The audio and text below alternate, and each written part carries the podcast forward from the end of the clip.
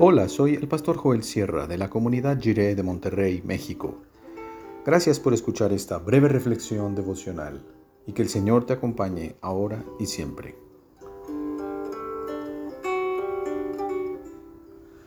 Pueblo y Dios. Leemos en Nehemías capítulo 7, versículos 61 al 65 en la versión La Palabra.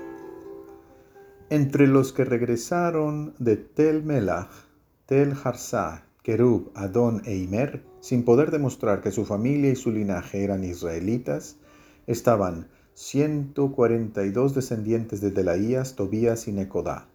Y por lo que se refiere a los sacerdotes, los descendientes de Jobaías, Cos, Barzilai, que tomó mujer entre las hijas del Galadita Barzilai y fue conocido con el nombre de ellas, Indagaron en sus registros genealógicos y no los encontraron.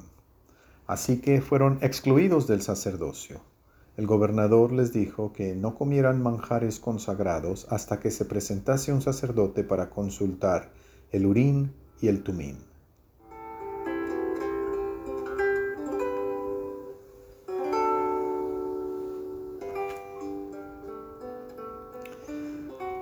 La iglesia no está compuesta solo por los seres humanos, sino que Dios está en medio de su pueblo, en el centro de todo, dando vida y fuerza, sabiduría y dirección. En el largo capítulo 7 de Nehemías hay una instancia en la que se nota la importancia de la participación de Dios en su pueblo. Hay un grupo de sacerdotes que no pudo probar con documentos su pertenencia oficial al pueblo de Israel ni al sacerdocio se perdieron las actas de nacimiento.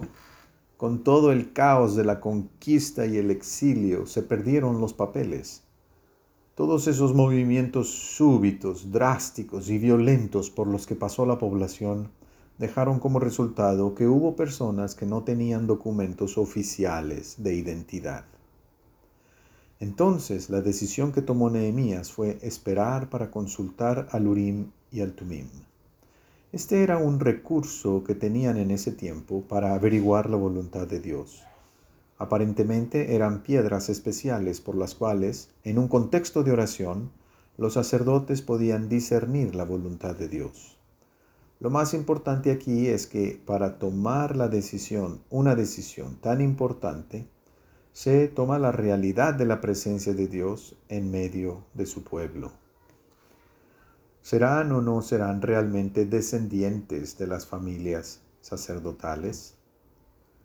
No tenían el documento escrito, el acta, el papel, pero sí tenían la presencia de Dios para confirmar por medio del Urim y Tumim si son del pueblo de Dios y si pueden participar del sacerdocio. Por eso nos llama mucho la atención esta conjunción entre pueblo y Dios. Son dos los integrantes que conforman la iglesia. No es solo el pueblo, sino que es el pueblo y su Dios. Es la presencia de Cristo por su Espíritu Santo en medio de la comunidad de la fe, actuando, hablando, consolando, fortaleciendo, dirigiendo, dando discernimiento y sabiduría para ver quiénes han de ser parte del liderazgo. Hemos hecho mucho énfasis en que la iglesia es la congregación de los creyentes y es algo que celebramos, porque la importancia recae no en los edificios ni en los programas, sino en la gente. Sin embargo, hay que recordar que la iglesia no se compone solo del elemento humano, sino que en medio de nosotros está el Espíritu Santo y la palabra de vida que se encarnó en Cristo Jesús.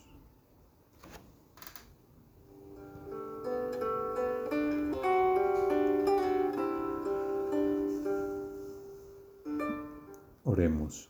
Señor, perdona si hemos pensado solo en términos humanos al hablar de tu pueblo. Amén.